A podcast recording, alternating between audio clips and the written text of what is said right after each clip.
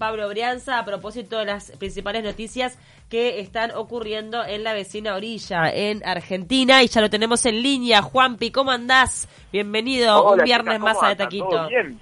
Bien, ¿Qué haces, Juanpi? Buen viernes, ¿cómo están? Bien, de ¿vos? bien. ¿Allá está igual de nublado y lluvioso como acá?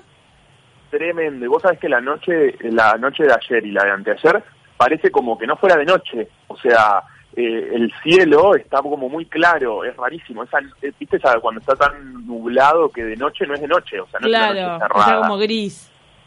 Sí, sí, re, una niebla bastante pegajoso y caluroso. Sí, la verdad que está así. Allá también me imagino que más todavía. Exacto. Sí, está horrible. Viste que es bastante similar a veces la temperatura en este a, a ambos lados del Río de la Plata. Contanos, Juanpi, Sí, la principal noticia de la jornada, o sea, ¿de qué está hablando la gente hoy en Buenos Aires? Bueno, eh, hay muchos casos, la verdad que yo siempre les traigo para estas noticias a veces cosas feas relacionadas a abusos y a ese tipo de cosas, porque de verdad es como que ha habido una ola de eso, yo no sé si es que se habla más o, la- o gracias a Dios se denuncia más, digamos, ¿viste? la gente se anima a hablar más. En este momento se está hablando mucho sobre un caso de Lomas de Zamora, del asesinato de un diácono, un diácono que se llamaba Guillermo Luquín, que de 52 años, que apareció asesinado en su casa, este, y bueno, a partir de ahí empieza a haber eh, investigaciones de si este diácono abusaba de algunas de algunos menores o no, qué pasaba, viste, todo ese, todo ese tema se volvió a reavivar y a salir y se habló por todos lados. La realidad es que este- en este caso puntual hay dos detenidos, un joven de 18 años y uno de 20 años. Eh, fue una situación bastante particular porque el joven de 18 años sube un video donde él hace toda una declaración, digamos, antes de entregarse a la justicia, eh, mo- diciendo que sí, que él había sido eh, quien, lo, quien de alguna manera lo había asesinado, pero que había sido en defensa propia. Es un video que dura unos 7 minutos con 20 segundos, bastante largo, donde hace toda una explicación de cómo fue para él esa, esa situación. Lo que él explica es que los, los conocían desde que tenían 15 años más o menos, este diácono conocía a estos jóvenes y que los acosaba, los perseguía, les estaba atrás, ese tipo de cosas.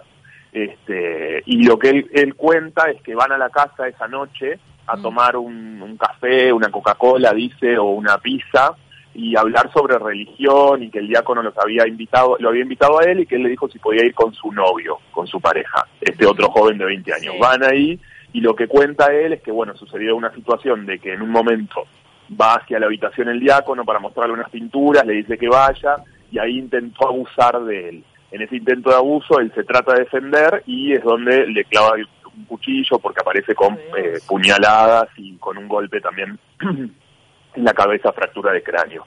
La realidad es que todavía no está, no se llegó a una, digamos, como la justicia no, no, no, no todavía está investigando, la- la- las pericias, lo que pasa es que no coinciden con el relato de estos jóvenes, entonces todavía está en plena investigación, digamos. En la escena del crimen lo que sí se sabe es que se encontraron las huellas de- que son compatibles con estos dos jóvenes de 18 y 20 años y eh, que se determinó que no fue un crimen premeditado, sino que surgió algo en el momento, digamos, que la, la víctima ahí sucedió algo y, y pasó, digamos. Pero por el relato del video de, mm, del asesino, digamos, de del que se entregó, supuestamente hubo antecedentes de intentos de abuso.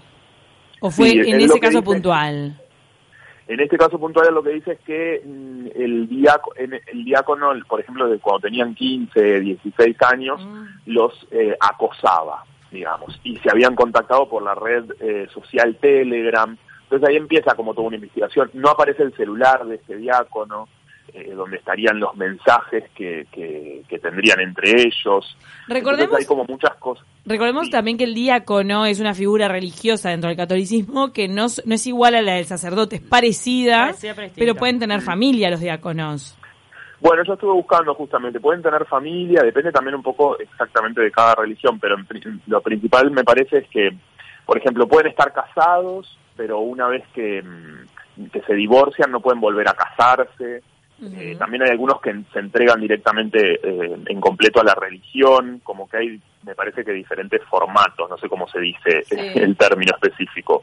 Sí, pero ¿qué, qué tema este, ¿no? Porque también pone sobre la mesa los casos de abuso de la iglesia que recordemos que a nivel mundial hubo gran eh, catarata de denuncias eh, arrancando por las de Chile, que derivaron en muchas medidas por parte del Vaticano. Después, bueno, las de Estados Unidos también este, se hicieron oír, a las de Irlanda. Pero en Argentina Total. también hay un montón de denuncias contra religiosos. Hace, Hay un montón contra Sí. religión, sí. hace una semana en cuan- titulaba La Nación con, con la cantidad de casos, que son un montón. Es que es una de las grandes problemáticas que tiene hoy por hoy la Iglesia Católica. Se ve, digo, que no sabe. Yo la verdad es que habría que, que, eh, analizarlo con algún sociólogo, psicólogo, por qué, por qué pasa tan frecuentemente, ¿no? Este tipo de abusos. Claro, de lo que se decías ahora, Cami, es- eso estuvo bueno porque fue mm, recién este año se publicó una lista con los nombres específicos de las personas que habían sido acusadas, Wow. eh, digamos, de religiosos acusados de abuso, que hasta el momento medio se tapaba en este país eso. Eh, bueno, sí, la, la, la justicia llegaba, se, ¿viste? se hacía justicia, pero no se sabían los nombres, como que había como medio tapado eso. Y en otros países sí se publican listas y son de manera pública. Y bueno, ahora se, se realizó acá también en Argentina. Qué salado que termine es con un asesinato, ¿no? Terrible. Si es un caso así, Sí. que termine con un asesinato tan, tan fuerte. Sí. Sí, en este caso todavía no, no se, la verdad es que se habla de presunto abuso porque bueno, lo que él habla es también el, el acusado habla de conductas sexuales de este diácono, eh, como en realidad particularmente dice que cuando ingresó a la habitación, por ejemplo, estaba el diácono sin ropa y se estaba masturbando, entonces como que ta, de ahí empieza a hablar donde Ay, ay, está, ay. Este tema, digamos, de trasfondo. Pero el tema abuso está muy latente porque también hubo eh, uno en, en un colegio acá en, en Argentina eh, casos de abusos que salieron esta semana también, donde los padres empezaron a, a- a enterar por los niños, por los relatos que hacían los niños. O sea, es un tema que está todo el tiempo en la agenda, digamos, y muy, de manera muy recurrente. Mm. Claro, como para que no se esté hablando de eso en Argentina, ¿no? De este Sí, caso. muy fuerte, la verdad. Siempre hay casos de película, Sí, ¿eh? Son casos de película y es eso, como decíamos hace unos días, que es estar atento y estar atento a lo que nos dicen, a lo que lo dicen los que tengan hijos, a sus propios hijos y escucharlos y al saber que el niño, por, por suerte, puede, lo habla y lo dice, algunos se pueden expresar de una manera, otros otros, otros a través del enojo o bueno, de diferentes formas, pero como estar atento a eso. En este caso, estos padres, por ejemplo, de este colegio, estaban muy atentos a lo que le decían sus hijos y empezaron a ver relatos y, y se juntaron a hablar entre los padres, eso también estuvo, me parece inteligente, ¿viste? Como Viste que los rápidamente. niños en ese tipo de cosas me parece que no, no mienten, digo. Hay, Claro. lo que decís. Porque aparte, claro, son cosas que los niños, si no suceden, no las no tendrían por qué saber de estas cosas. Ese es el tema, me parece a mí principal. Entonces, cuando ya un niño empieza a saber sobre algo, ¿por qué pasa eso? Cuando son tan chiquitos, ¿no? En este caso hablamos de nenes de 3, 4 años. Y ¿sabes lo que me ha parece y- y un Sí. un poco interesante? Lo de mm, cómo actualmente a veces cuando una persona se va a entregar o está metida en un caso legal complicado, que hace confesiones en Instagram o en, o en Sí, la- una red social. En este caso, el hombre antes de entregarse, bueno, sí, yo lo maté y lo hice en una red social. Es En increíble. el caso de Neymar también él da su versión en Instagram y, Sí. y otros casos también que fueron así, ¿no? Sí, la verdad que impresionante. El tema del video, además, la inmediatez. ¿no? Hay veces que aparte capaz que ni siquiera consultan con un abogado, digo, la manera más eficaz de hacerlo es como muy repentino que surge. En este caso el joven lo que hace es hace todo el relato y después muestra heridas que él tenía por la defensa, por, por, digamos de autodefensa. O sea que estaba como muy pautado, de hecho se escucha ahí en el video que le dice, mostrar, él termina de hablar, y dice, bueno, y esto fue lo que pasó, él dice, ahora mostrar tus heridas. O sea que hay alguien ahí que lo está de alguna manera, eh, no sé, está, está con él acompañándolo y le, le- le- lo aconsejó. O sea, eso también habla, es como para mucho análisis, ¿no? Wow. Bueno, y La para, que mm, para seguir un poco con las noticias de la vecina orilla, y vamos a poner un poco de música de Yatra. Opa. Ah, muy bien. Pero nos falta Olivera, parece- que es la fan número uno. Es la de fan este número. equipo. ¿Qué onda Yatra en Argentina con Tini? Está confirmadísimo eso de Yatra y Tini, Está ¿no? confirmadísimo, sí, ya lo pusieron en las redes sociales, en el Instagram de uno, en el Instagram del otro. Sí, porque en un la- momento decían que no, que, nada, que eran amigos, que no sé qué. Lo negaron por durante mucho tiempo cuando era obvio. Te rompía los ojos.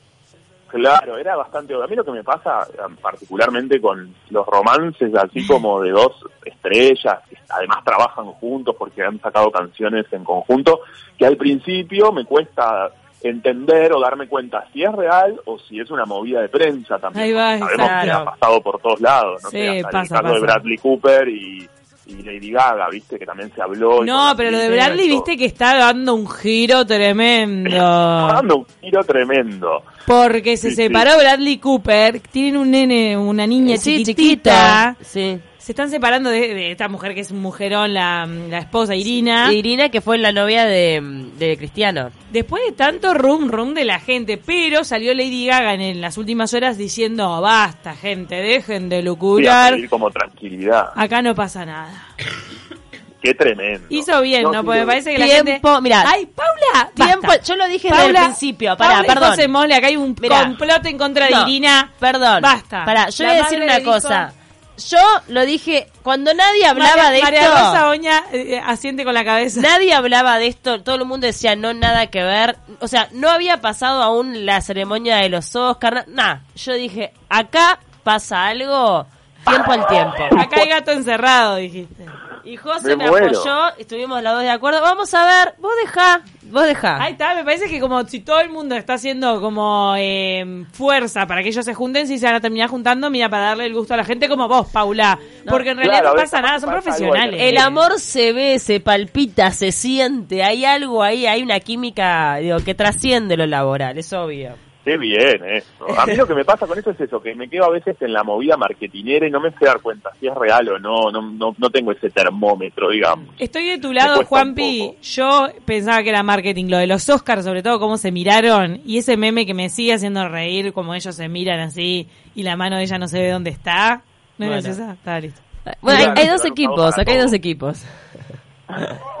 Esos memes Es los amo. cuando la época, ¿se acuerdan cuando se separó Jennifer Aniston de Brad Pitt y era el equipo Jennifer Aniston el equipo Angelina Jolie? Sí, Más exacto. o menos es como esto con el tema del, del, del amor. Acá está pasando lo mismo con el tema de, mm, de Lady Gaga, que nada, está todo el mundo esperando a ver si, si va a pasar algo entre ellos dos o no.